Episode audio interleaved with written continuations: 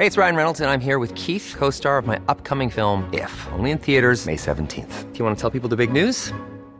All right, I'll do. Sign up now and you'll get unlimited for $15 a month in six months of Paramount Plus Essential Plan on us. Mintmobile.com slash switch. Upfront payment of $45 equivalent to $15 per month. Unlimited over 40 gigabytes per month. Face lower speeds. Videos at 480p. Active Mint customers by 531.24 get six months of Paramount Plus Essential Plan. Auto renews after six months. Offer ends May 31st, 2024. Separate Paramount Plus registration required. Terms and conditions apply if rated PG.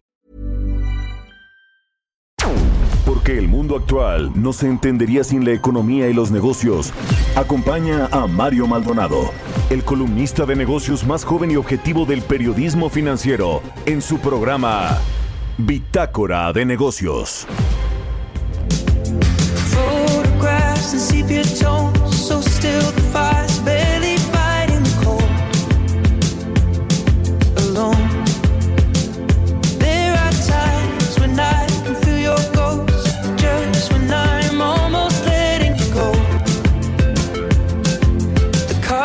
Stacked against us both.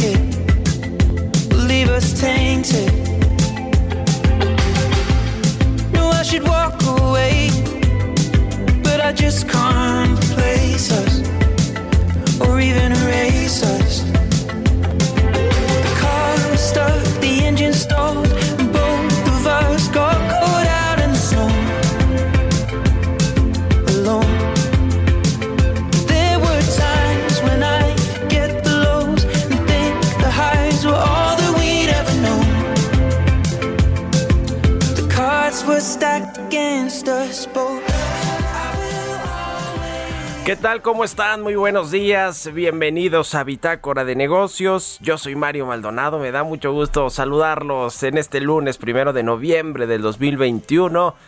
Son las 6 de la mañana con 4 minutos, que no las 7 que tengo aquí enfrente en el reloj. 6 con 4 minutos. Ayer cambió, por cierto, el horario. Y bueno, pues ganamos una hora para los que madrugamos y despertamos muy temprano.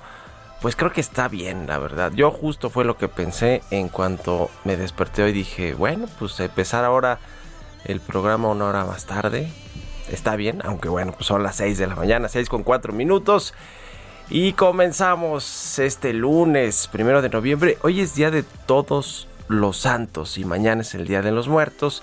Y bueno, pues algunos estarán de puente, ojalá que nos estén escuchando desde aquí, desde la 98.5 de FM en la capital del país, en el Valle de México, también en Monterrey, Nuevo León por la 99.7 de FM, en Guadalajara, Jalisco por la 100.3 de FM y en el resto del país nos escuchamos prácticamente en toda la República Mexicana a través de las estaciones hermanas del Heraldo Radio, en el sur de los Estados Unidos y nos vemos en el streaming que está en la página heraldodemexico.com.mx. Ahí está el streaming también en las redes sociales de Now Media. Comenzamos este lunes, como todos los días antes de entrarle a la información, con un poco de música. Esta semana escucharemos canciones o los hits del momento en México según las listas de Spotify, esta plataforma de música. Y esta canción es de Ed Sheeran. Eh, eh, es de Ed Sheeran y se llama Overpass Graffiti es eh, de este cantante británico Ed Sheeran que regresa con este nuevo disco que se llama Equals y que pues eh, según según lo que dicen las críticas muestra lo más íntimo y lo cotidiano de la vida incluyendo sus emociones. Esta canción de Overpass Graffiti eh, fue escrita y producida por Ed Sheeran y muestra una mezcla de sintetizadores de 1980 una letra melancólica sobre un amor perdido Así que bueno, las playlists de Spotify en México vamos a estar escuchando esta semana y comenzamos con esta de Ed Sheeran. Overpass Graffiti y le entramos con toda la información. Vamos a hablar con Roberto Aguilar los temas financieros más importantes eh, para arrancar la semana. Eh, mucho, mucho que comentar siempre pues en lo que sucede en el mundo y en México. Los mercados están atentos a las señales monetarias de Estados Unidos y el dólar se fortalece. Inicia además esta cumbre climática, la COP26 allá en Glasgow y urgen los compromisos reales para eh, combatir realmente las emisiones contaminantes a la atmósfera y Estados Unidos encabeza la iniciativa global para blindar las cadenas de suministro. Vamos a entrar a esos temas con Roberto Aguilar, vamos a platicar también con Angie Chavarría, columnista del Heraldo de México y colaborador aquí en Bitácora de Negocios, sobre la industria restaurantera una industria muy importante para el tema de los empleos, eh, importante en, los servicios y, va de la mano con el turismo, en fin, eh, pues no se ha recuperado del todo, está todavía lejos de su nivel pre-pandemia y vamos a analizar con Enchi Chavarría pues la importancia de este sector y cómo está el estatus actual de la industria restaurantera en México. Vamos a hablar también con Alejandro Saldaña, economista en jefe del grupo financiero B por Más sobre el dato del viernes del PIB de México al tercer trimestre que se contrajo 0.2%, se desaceleró o se frenó la recuperación económica para ser más claros y vamos a analizar cómo va, cómo va la, expectativa para el cierre del año, cómo va a quedar. El gobierno mexicano dice que va a acabar en 6%, 6.1%, y sobre todo el próximo año, 4% ve el gobierno mexicano de crecimiento. Imposible prácticamente que eso se logre, por lo menos a cómo están las cosas actualmente. Vamos a analizar el tema y vamos a platicar también con Rodrigo Hurtado director del Tianguis Turístico de México, que se va a llevar a cabo este Tianguis ahora en Mérida, Yucatán, del 16 al 19 de noviembre. Es la edición número 45. Y bueno, hablando del sector servicios y del turismo y de los restaurantes, vamos a ver pues qué expectativas se tienen para este Tianguis Turístico que a México pues le urge que regresen los turistas internacionales, aunque de pronto con lo que pasa, por ejemplo, en Tulum y en algunos otros lugares turísticos importantes con la violencia y la inseguridad, pues no no se ve que, pueda ser muy pronto y, que tengamos a los turistas internacionales a caudales en México regresando, pero, pero este tianguis seguramente va a ayudar y va a aportar a esa recuperación de este sector. Le vamos a entrar a todos estos temas y a otros más aquí en Bitácora de Negocios en este lunes, inicio de semana, inicio de mes, Día de Todos los Santos. Quédense con nosotros, se va a poner bueno. Vamos con el resumen de las noticias más importantes para comenzar este día con Jesús Espinosa.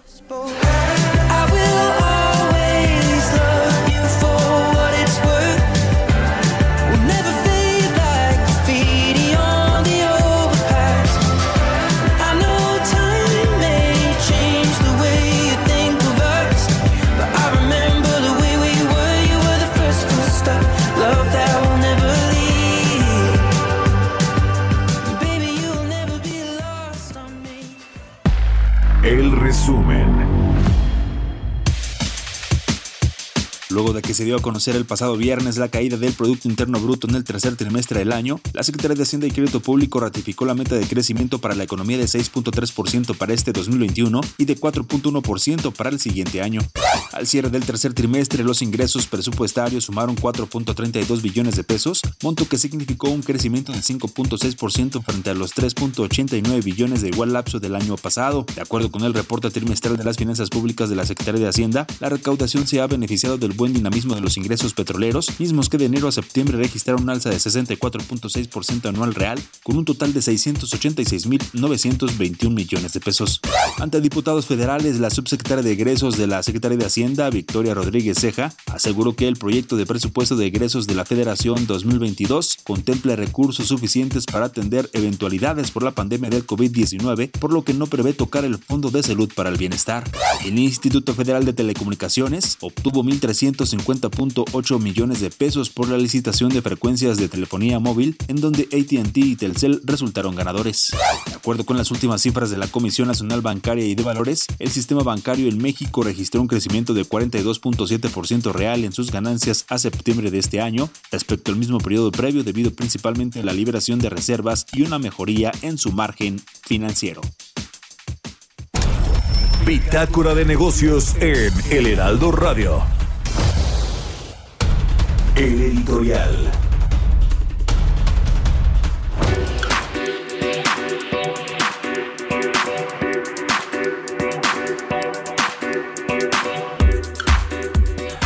Bueno, la semana pasada, el viernes, les platicamos, aquí le platiqué justo en mi editorial sobre lo que está sucediendo en la Secretaría de Comunicaciones y Transportes, que si bien le quitaron muchos de los grandes proyectos de infraestructura eh, que no están en sus manos, como el tren Maya, como el transísmico, las refinerías, el aeropuerto de Santa Lucía, en fin, eh, pues sí hay un eh, subsecretario de infraestructura que pues era o es, quizá todavía, uno de los hombres de mayor confianza del presidente López Obrador. Es un funcionario, digamos, que ha pasado un tanto desapercibido, eso sí, digamos, no es muy público. Se llama Jorge Nuño Lara.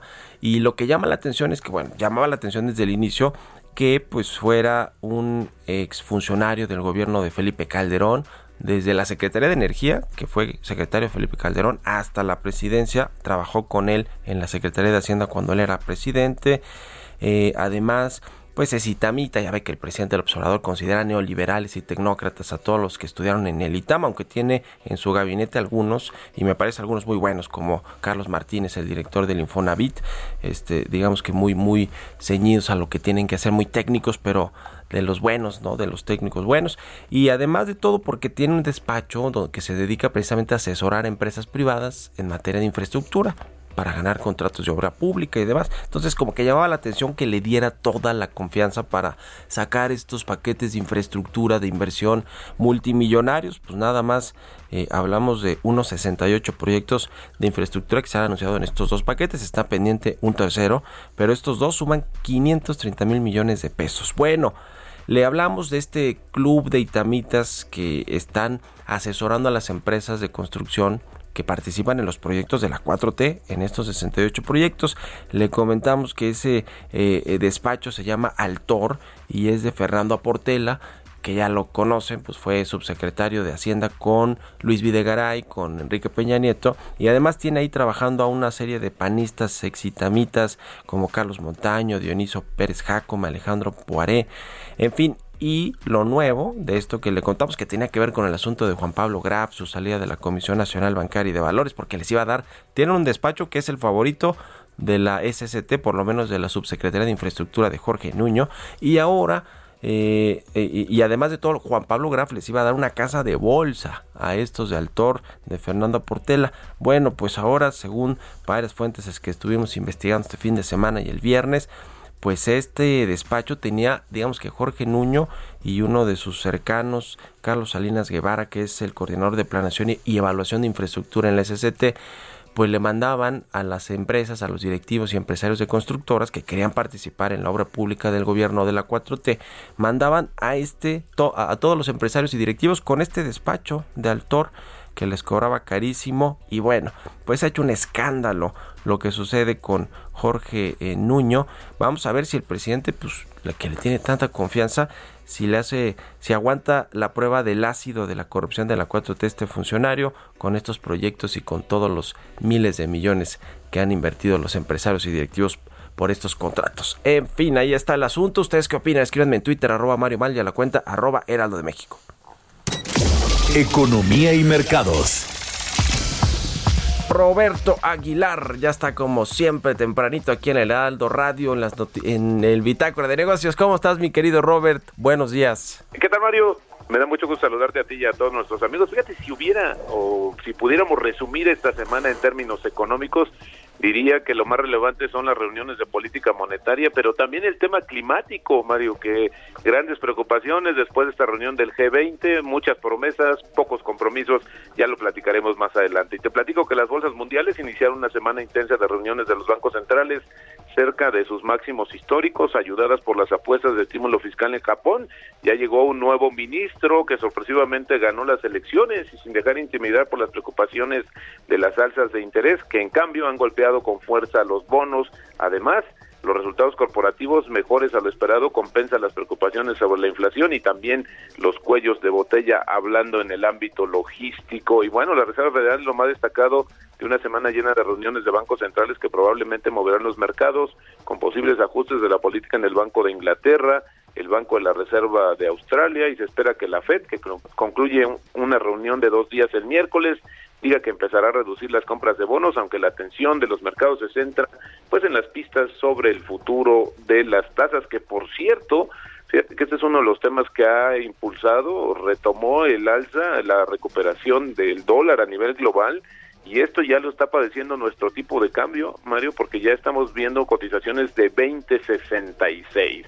Y bueno, los líderes del grupo de los 20 principales economías mundiales solicitaron una acción significativa y efectiva para limitar el calentamiento global a 1.5 grados centígrados, pero ofrecieron pocos compromisos concretos. El bloque del G20, que incluye países como Brasil, China, India, Alemania y Estados Unidos, representa aproximadamente el 80% de las emisiones globales de gases de efecto invernadero. Y en este sentido, te comentaría que el canciller Marcelo Ebrard pidió, eh, justo en la cumbre celebrada en Roma del G20, que los países ricos cumplan con sus compromisos de financiamiento para los países en desarrollo, que estos puedan combatir la crisis climática.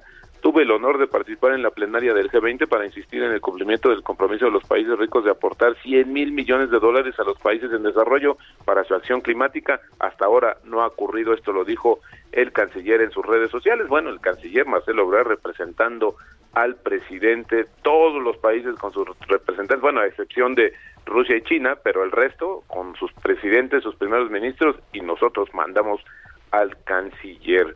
Y bueno, y el presidente de Estados Unidos, Joe Biden, y otros 16 líderes mundiales discutieron acciones para hacer que las cadenas de suministro sean más resilientes frente a futuras crisis de salud, así como el cambio climático e incluso ataques planificados. Los problemas en la cadena de suministros han surgido a medida que la economía mundial deja atrás una recesión inducida por la pandemia del coronavirus y amenaza con desacelerar incluso la recuperación. Ya han acelerado la inflación también estos problemas. Además de Estados Unidos, participaron en la cita líderes y representantes de la Unión Europea, Australia, Gran Bretaña, Canadá, República Democrática del Congo, Alemania, Indonesia, India, Italia, Japón, México, Países Bajos, República de Corea, Singapur y España. Y bueno, también el fin de semana muy intenso, Mario, Estados Unidos y la Unión Europea pues acordaron poner fin a una enconada disputa sobre los aranceles estadounidenses del acero y el aluminio que fueron impuestos por el presidente, expresidente Donald Trump en 2018 y que había tensado mucho las relaciones y había limitado pues que ambos bloques buscaran alternativas distintas en términos del intercambio comercial y también fíjate quien estuvo activo el fin de semana fue el presidente de China Xi Jinping que bueno pues estuvo ausente como te decía en la reunión del G20 pero mandó un video y ahí dijo que o solicitó el reconocimiento mutuo de las vacunas contra el coronavirus basado en la lista de uso de emergencia de la OMC.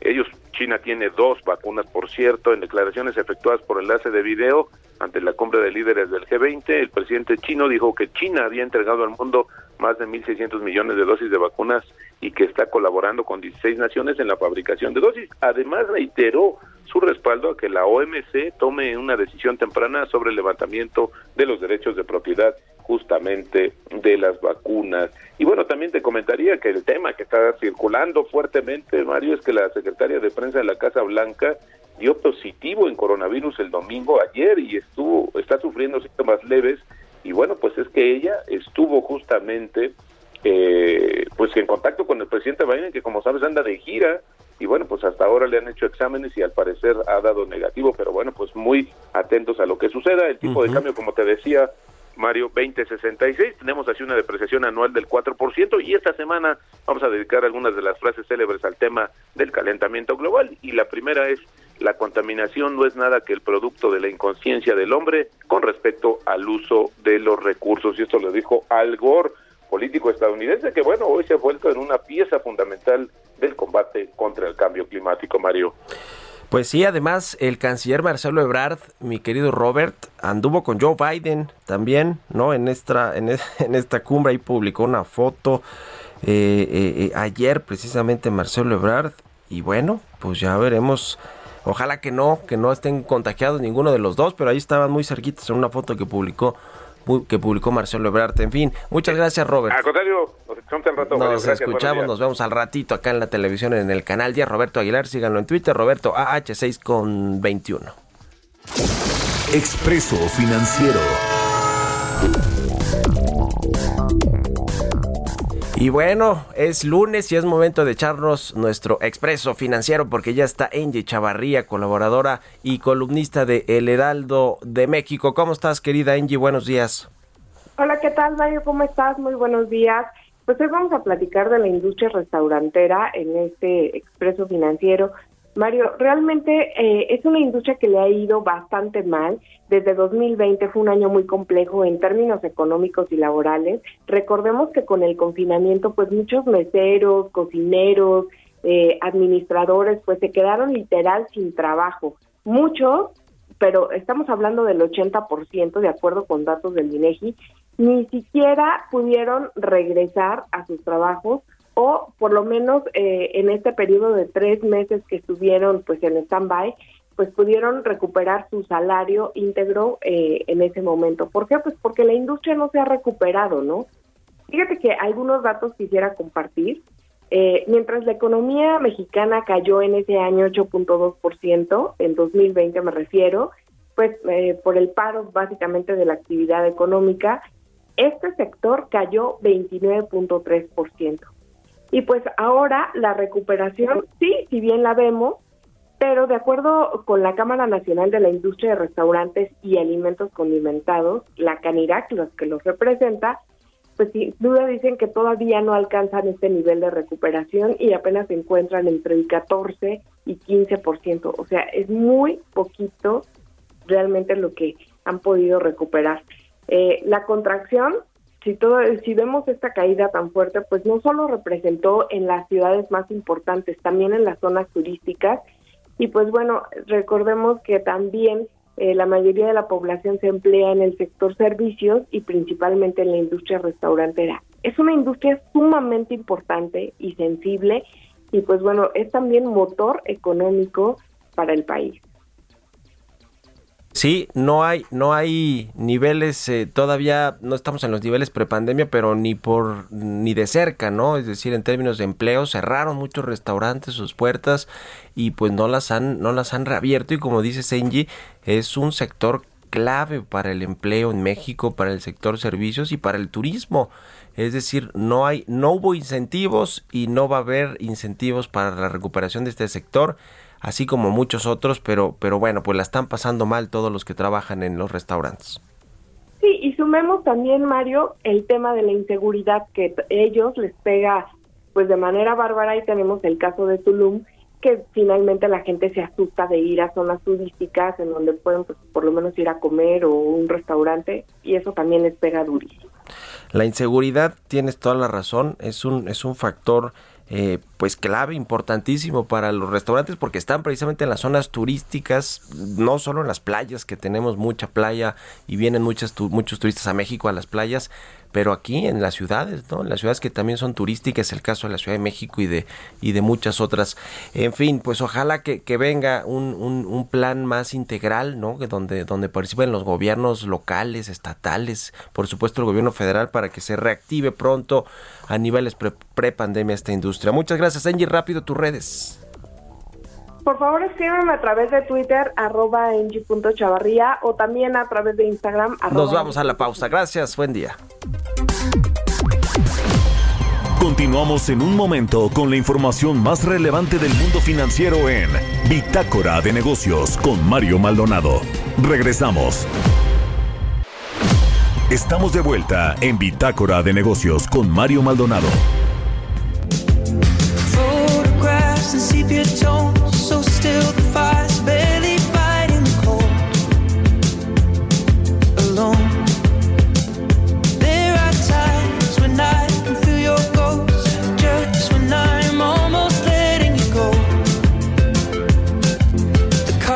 stacked against us both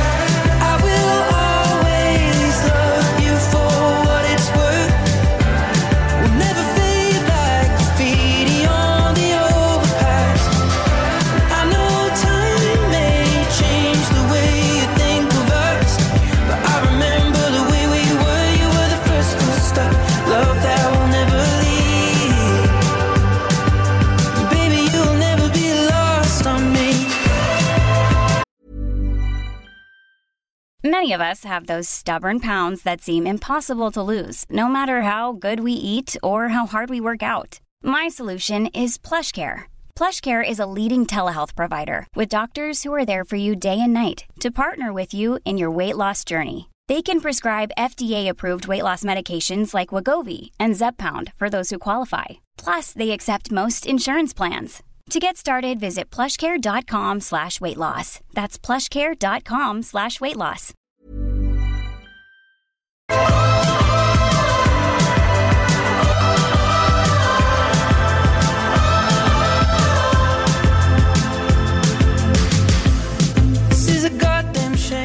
Ya estamos de regreso aquí en Bitácora de Negocios. Son las 6 de la mañana con 31 minutos, tiempo del centro de México. Regresamos escuchando esta canción de Ed Sheeran.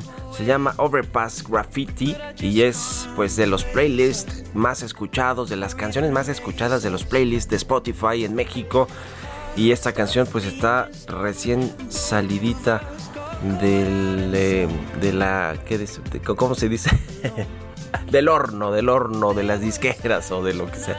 Pero bueno, su- suena bien, suena bien. Este cantante Ed Sheeran, pues ya se hizo muy, muy famoso, muy conocido, pero tiene buenas letras, es compositor, hace, produce él también la música, sus canciones. Entonces está buena esta de Overpass Graffiti de Ed Sheeran y la vamos a estar escuchando en esta segunda parte también de Bitácora de Negocios. Y con esto nos vamos al segundo resumen de noticias con Jesús Espinosa.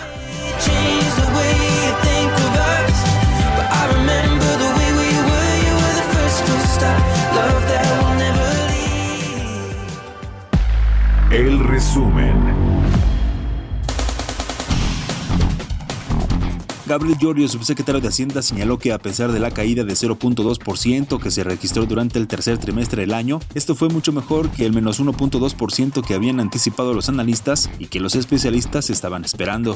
Expertos advirtieron que la posible aprobación de la reforma eléctrica del presidente Andrés Manuel López Obrador va a afectar el crecimiento económico al impactar la inversión privada y en un año nuestro país podría perder el grado de inversión. BBVA México aportó el 43.5% de las ganancias netas reportadas por su casa matriz a septiembre de este año. Luis Ignacio de la Luz Dávalos, director general de finanzas, detalló que en términos de beneficio neto, BBVA reportó un monto de 3.727 millones de euros. De estos, 2.161 millones son generados por las áreas de negocio y de esta cifra la institución financiera en el país aportó 1.811 millones.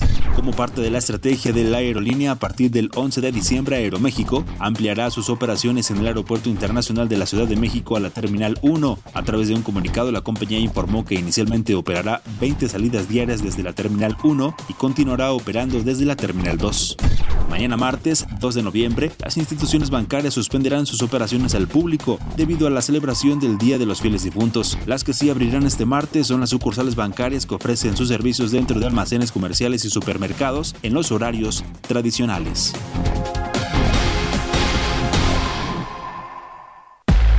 Entrevista.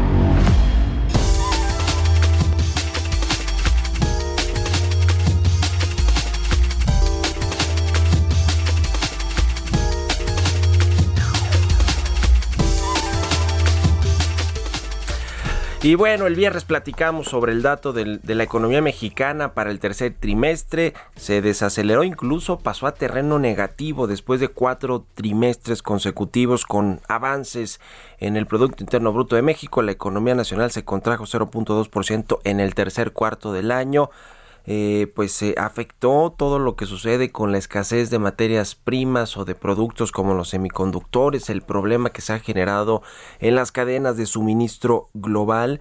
Hay un aletargamiento en la recuperación económica también de los Estados Unidos con una alta inflación, es decir, hay muchos factores en eh, las distintas economías, en la economía global que están afectando la recuperación que habíamos tenido más o menos sólida, por lo menos en México, en la primera mitad del año. Y vamos a analizar estos datos y cómo va a cerrar México el 2021 en términos de actividad económica y cómo viene el próximo año. Vamos a analizar todo esto con Alejandro Saldaña, economista en jefe del Grupo Financiero B por Más. Aquí me da mucho gusto saludar. Alejandro, ¿cómo estás? Muy buenos días. ¿Qué tal, Mario? Muy buenos días a ti y a todo el auditorio. Pues, ¿cuál es tu lectura, tu análisis sobre el dato del PIB al tercer trimestre? Se contrajo 0.2%, ya decíamos después de cuatro trimestres consecutivos de crecimiento.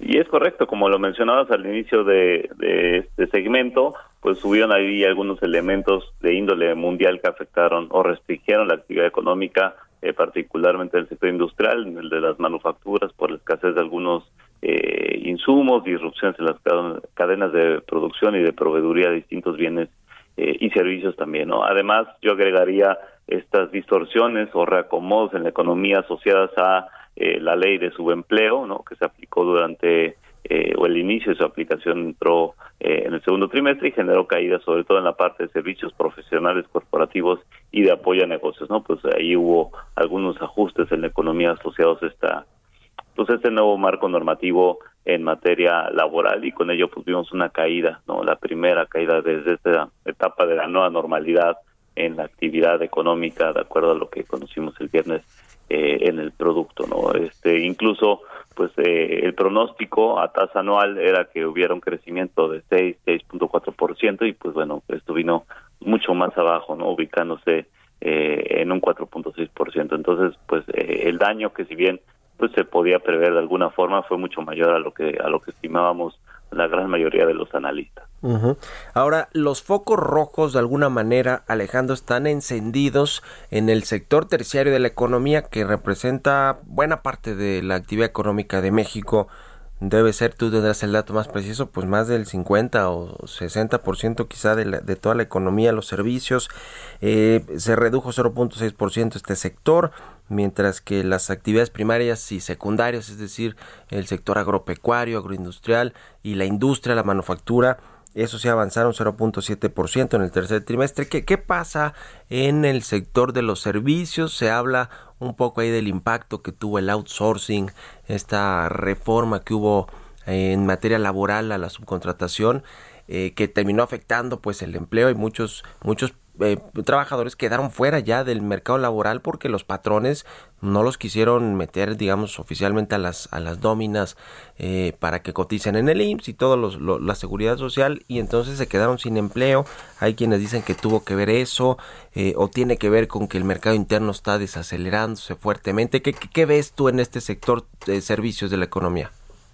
Sí, bueno, distintos elementos y el tema de la ley de subempleo, del outsourcing, como lo mencionas, es uno de los elementos principales detrás de esta caída en el sector servicios, que también eh, sí dos terceras partes del PIB se generan en este en este sector terciario, ¿no? Eh, pues digo, los racomos pudimos, pudimos verlos incluso en algunos datos de empleo, donde eh, cayeron de forma significativa en esta en estas industrias que te digo no son servicios asociados a eh, apoyo de negocios servicios corporativos y profesionales donde pues muchas empresas tenían ahí de alguna forma sus empleados sub, eh, subcontratados y pues bueno con esta nueva ley pues tuvieron que hacer modificaciones y llevarlos posiblemente a otros sectores donde pues digamos al sector esencial de la empresa y pues desaparecieron algunos de estos eh, plazas en el sector servicios no entonces no sé, no estoy seguro de que sean un, todos los casos hayan sido pérdidas, no hayan resultado en pérdidas de empleos, eh, y en otros, más bien, pues en otros puede haber algunos reacomodos, ¿no? Este,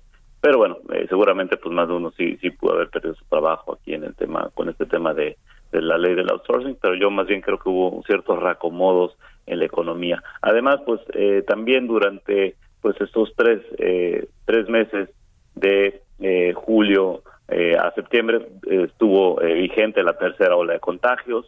vimos una caída también en el sector de transporte, lo cual pues pudo también reflejar cierto punto las obstrucciones en las cadenas de proveeduría, de suministro, no todo este colapso que ha habido a nivel mundial y los bloqueos que hubo en el caso particular de México en vías férreas, donde durante buena parte del trimestre, entonces pues distintos elementos ahí también reflejaron, se reflejaron en esta caída del sector eh, de los servicios, que como digo bien lo apuntas, pues es el que más aporta al PIB en nuestra economía. el que refleja en realidad, pues cómo está la demanda interna, el consumo, el mercado interno en general, tiene mucho que ver con el sector servicios, un poquito la industria tiene que ver con las exportaciones, con el comercio internacional, como está nuestro principal socio Estados Unidos, incluso parte también del sector primario de la economía con mucha exportación de, de, productos eh, de forma de forma importante pero pero bueno el terciario es el consumo y, y los restaurantes el turismo el comercio ahí se ven reflejados en este sector terciario. Ahora, ¿cómo ves el cierre del 2021? Porque el gobierno federal tiene su expectativa eh, de crecer 6.1%. Quizás una expectativa que ya ha quedado rebasada, por lo menos en lo que ve el mercado en general o los analistas, el promedio de analistas en general. ¿Tú cómo crees que vamos a cerrar la economía? Porque viene además este pues último bimestre del año donde normalmente pues hay esta temporada de consumo, ¿no? Como el, viene el buen fin, viene la temporada de fin de año. Eh, ¿Será suficiente para alcanzar esas tasas de 6%? Bueno, nosotros estamos un poco más conservadores, tenemos un pronóstico para todo este año de 5.8% y lo reafirmamos después de ver eh, esta cifra de, del PIB eh, que conocimos el viernes pasado, no nos hizo pues eh, estar un poco más cómodos de lo que estábamos con este pronóstico relativamente conservador. Puede que haya espacio para que en el último trimestre pues las cifras correspondientes al último trimestre reflejen pues, cierta recuperación en la actividad económica debido a que pues bueno este los contagios han seguido bajando la vacunación ha estado avanzando eh, pues esto va a permitir que pues, no solamente las medidas para la reapertura económica sigan adelante no como lo hemos visto sino que también la gente y el miedo al contagio pues empiecen a disminuir los patrones de, de movilidad de la digamos sociales también siga normalizándose el consumo también deje de concentrarse en, la parte de bienes y también venga a, rotar un poquito hacia la parte de servicios, ¿no? De la mano este tema de la movilidad social.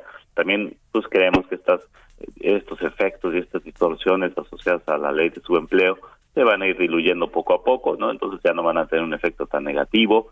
Eh, lo que sí nos preocupa es que, pues bueno, todas estas disrupciones en las cadenas de suministro van a seguir vigentes durante pues, lo que queda de este año y, durante buena parte de 2022, lo cual va a restringir un poquito ahí al sector eh, industrial, no obstante que se espera que el consumo en Estados Unidos siga siendo bastante fuerte al final de, este año. ¿no? Un, riesgo adicional que estamos eh, eh, poniendo sobre nuestro escenario o es el tema de una posible crisis energética ¿no? este, a nivel mundial, dados los bajos eh, niveles de inventario de, energéticos, cuando estamos por empezar una temporada, el invierno, donde pues eh, típicamente se consume mucha energía para la calefacción de hogares, negocios y, demás. ¿no? Entonces, este, si hubiera una crisis energética, eh, pues no solamente subirían los precios de estas materias primas, sino que también pues podría restringirse la producción industrial ¿no? y generar todavía más cuellos de botella a, nivel mundial y pues bueno, este es uno de los riesgos que vemos eh, en el corto plazo para nuestro pronóstico, que por el momento nos sentimos todavía bastante cómodos con un 5.8%. El, el pronóstico o el estimado de la Secretaría de Hacienda es de 6.3%, un poquito más de lo que yo dije, 6.1%. Y hoy, hoy por cierto, en, en, el CEO, en el CEO traemos un análisis sobre cuánto tenía que tendría que crecer la economía en el último cuarto del año para alcanzar ese 6.3% pues tendría que ser por lo menos 6.58% entre octubre y diciembre. Digo, no sé, es una estimación que traemos, a ver si se logra o no, pero, pero se ve eh, complicado, sobre todo por este dislocamiento que ha habido de las cadenas de producción a nivel global, de las cadenas de suministro con la escasez de semiconductores y de otras eh, materias primas y del incremento en las materias primas de los commodities. Ahora, ¿cómo ves el próximo año? Porque pues también está muy optimista el gobierno federal con alcanzar un, un crecimiento de 4%, Alejandro. Ese sí se ve, yo no soy economista, pero yo sí lo veo imposible prácticamente para, para el siguiente año, ¿no? Y, eso, y, digamos, en el paquete económico, el presupuesto, pues tiene, este, está, digamos, eh, eh, estimado con base en el crecimiento económico y lo mismo los ingresos fiscales. ¿Cómo ves el siguiente año? Bueno, ahí estamos todavía bastante conservadores, ¿no? Un poquito más. Tenemos una proyección del 2.6% para 2022 eh, y desgraciadamente el panorama mundial pues ha estado eh, nublando un poco, ¿no? En los últimos eh, reportes de organismos internacionales como el Fondo Monetario Internacional, por ejemplo, eh, pues han estado revisando la baja sus proyecciones de crecimiento por temas asociados a eh, pues disrupciones más fuertes a lo previsto y más prolongadas en estas cadenas de proveeduría y de, distribución, mayor inflación, lo cual puede hacer que los principales bancos centrales pues eh, empiecen a retirar de una forma un poco más acelerada el estímulo monetario, lo cual pues encarece el crédito a nivel mundial, ¿no? Y esto pues, se, refleja en el consumo, en la inversión. Entonces, pues hay algunos elementos que han hecho que eh, pues a nivel mundial el panorama se deteriore y pues México no va a ser la, la excepción, ¿no? Entonces este nos sentimos relativamente cómodos y como bien lo mencionas, ¿no? Un, una proyección agresiva del PIB para el próximo año, pues el riesgo para las finanzas públicas es que se esté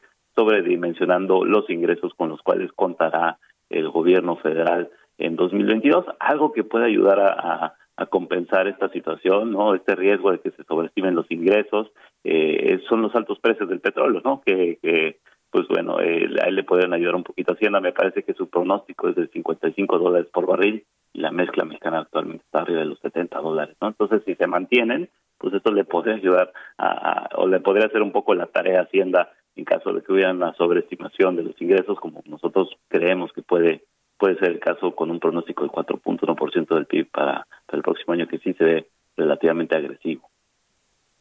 Pues ahí está, ahí está el tema. Vamos a ver, a esperar cómo viene el cierre del año y cuánto cambian las cosas para el inicio de 2022, que todavía falta mucho, pero bueno, pues eh, los, los mercados, los analistas, pues hacen eso, ¿no? Siempre se adelantan a lo que a lo que podría suceder. Te agradezco mucho, como siempre, Alejandro Saldaña, economista en jefe del Grupo Financiero B por Más, por estos minutos y muy buenos días. Gracias a ti, Mario. Muy buen día y muy buena semana. Un abrazo igualmente. 6 con 46. Vamos a otra cosa. Historias empresariales.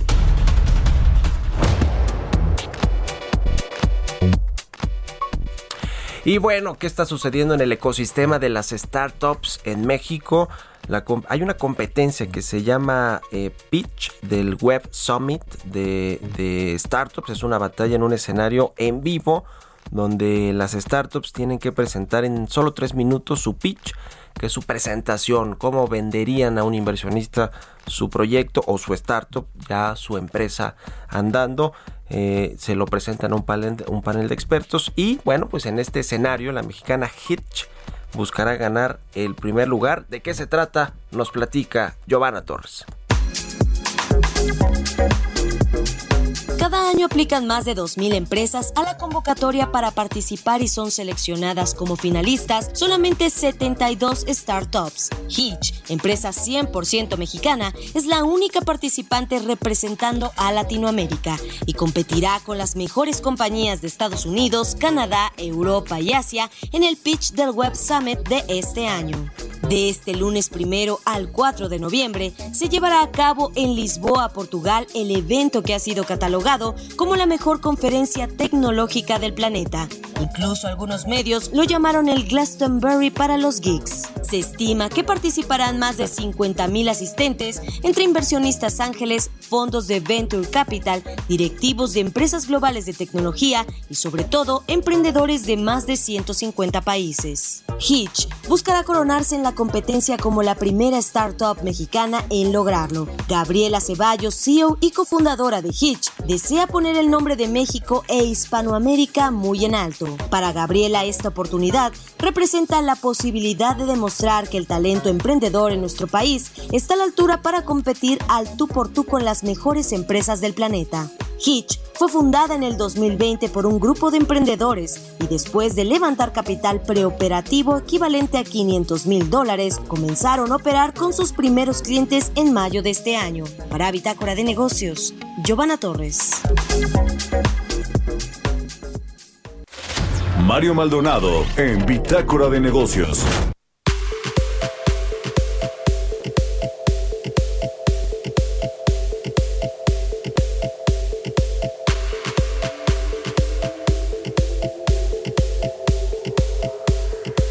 Y bueno, les eh, platicamos al inicio del programa, vamos a, estamos haciendo el enlace con Rodrigo Hurtado, el director del Tianguis Turístico de México, que se va a llevar a cabo en Mérida, Yucatán, del 16 al 19 de noviembre. Eh, que bueno, pues ya está a la vuelta de la esquina, prácticamente en dos semanas comenzará este Tianguis Turístico número 45, es su edición número 45 y bueno, pues es importante, es importante este, este tianguis porque pues se concentran en un solo lugar en México estos compradores, se habla de más de 1.376 compradores que ya están inscritos en eh, pues eh, las listas de los asistentes a este tianguis turístico. 904 empresas representan estos compradores de 44 países, por supuesto incluido México. Eh, los expositores también pues hay registro de 3.132 personas que van a estar exponiendo ahí los destinos turísticos, platicando de todo este asunto. Representan 800 empresas que, bueno, pues buscan que en estas citas de negocios se, se logren acuerdos para impulsar el turismo, para generar pues eh, economía economías de escala en México que requiere que se requieren también para para que toda la cadena turística que ya hablamos de los restaurantes por ejemplo pues funcione y, y, logre pues recuperarse este sector que también es clave para la economía mexicana. Lo fue, eh, fue más clave o más importante en años anteriores, pero, pero bueno, pues ha, cambiado el mundo y, en algún momento fue también el principal ingreso de divisas para México, luego la industria automotriz, antes por supuesto era el petróleo cuando México era todavía una economía petrolizada y ahora son las remesas, que bueno, ese análisis luego lo vamos a hacer de cómo es posible que las remesas hoy sean pues eh, digamos muy relevantes para la actividad económica de México, para el consumo, para el mercado interno y la principal entrada de divisas. Vamos a platicar y ya tenemos a Rodrigo Hurtado, director del Tanguis Turístico México, eh, en la línea telefónica. ¿Cómo está Rodrigo? Buenos días. Muy buenos días, Mario. Muchas gracias a ti por el espacio y a tu amable audiencia por escucharnos. Ya daba unos datos más o menos de los compradores, cuántos países van a participar, las empresas representadas en eh, entre las personas registradas y los y los compradores inscritos, en fin, datos importantes. Platícanos, por favor, Rodrigo, cómo se ve esta edición número 45 del Tianguis, porque pues es una edición que viene venimos saliendo de la crisis apenas más o menos porque no hemos salido por completo de la crisis económica que generó el COVID-19 y pues con muchas restricciones todavía en muchos países. ¿Cómo, llega esta edición 45 del Tianguis? Pues mira, Mario, realmente estamos muy contentos. Ya tenemos todo listo para que del 16 al 19 de noviembre llevemos a cabo la 45 edición del Tianguis Turístico, como bien comentas que vamos a realizar en Mérida. No ha sido fácil. Actualmente ya estamos casi a los mismos niveles que estuvimos previo a la pandemia, previo a, la cancelación en 2020. Actualmente contamos con 1.376 compradores de 42 países, incluyendo México. Y en los expositores ya llevamos 3.132 que representan 800 empresas nacionales para atender a estos compradores. Realmente estamos muy contentos con los resultados que llevamos al momento te puedo decir que va a ser un tianguis como era en el pasado con todo lo que lo que tenemos. Vamos a tener, por supuesto, el área de exposición, vamos a tener mesas de negocio, vamos a tener la zona gastronómica, auditorio con, eh, ponencias magistrales, la zona de expresiones culturales de, muchos de los estados, el círculo de compradores, en fin, todo lo que traía, todos los componentes que, que teníamos del tianguis turístico regresan en esta edición 45. También, eh, como bien comentas, no ha sido fácil. Tenemos un estricto eh, protocolo de bioseguridad para todos los asistentes. Este, este protocolo lo hemos trabajado con las autoridades locales y nacionales para poder llevar a cabo un tianguis seguro. Para nosotros es muy importante que todos los asistentes cuenten con todas las medidas de seguridad para poderlo hacer de una manera muy confiada y que el tianguis regrese con todo a, hacer el negocio que, que, tiene que hacerse para todas las personas que participan. Vamos a, por supuesto, vamos a tener cubrebocas obligatorio, control de temperatura, la aplicación de gel sanitizante, en fin, todo lo que lo que necesitan para tenerlo y adicionalmente a esto las personas que participen van a tener que contar ya sea o con el eh, comprobante oficial de, del esquema completo de vacunación o con una, una prueba de antígeno o PCR negativa con 48 horas de anticipación. Y el tianguis nunca deja de, nunca, no, tratamos de no dejar de innovar y vamos a, vamos a utilizar el tianguis Fast Pass. El tianguis Fast Pass es el acceso a una línea rápida en donde nosotros previamente a tu llegada al evento vamos a generar eh, a, poder ver que, toda la gente cuente, ya sea con el con el, eh, esquema de vacunación completo o que cuente con su o que cuente con su prueba de antígenos y Muy con bien. esto vas Y a hay- poder acceder de una manera muy rápida. Y ahí está toda la información en tianguisturístico.com y a reserva de que, habla- eh, de que hablemos en la semana en la televisión. Muchas gracias. Hey, it's Paige DeSorbo from Giggly Squad. High quality fashion without the price tag. Say hello to Quince. I'm snagging high-end essentials like cozy cashmere sweaters, sleek leather jackets, fine jewelry, and so much more. With Quince being 50 to 80% less than similar brands. And they partner with factories that prioritize safe, ethical, and responsible manufacturing. I love that. Luxury quality within reach. Go to quince.com slash style to get free shipping and 365 day returns on your next order. Quince.com slash style. Gracias Rodrigo por la entrevista y buenos días. Buenos días, Mario. te Se lo nos acabó el programa, nos escuchamos mañana a las 6. Buenos días. Esto fue Bitácora de Negocios con Mario Maldonado, donde la H suena y ahora también se escucha. Una estación de Heraldo Media Group.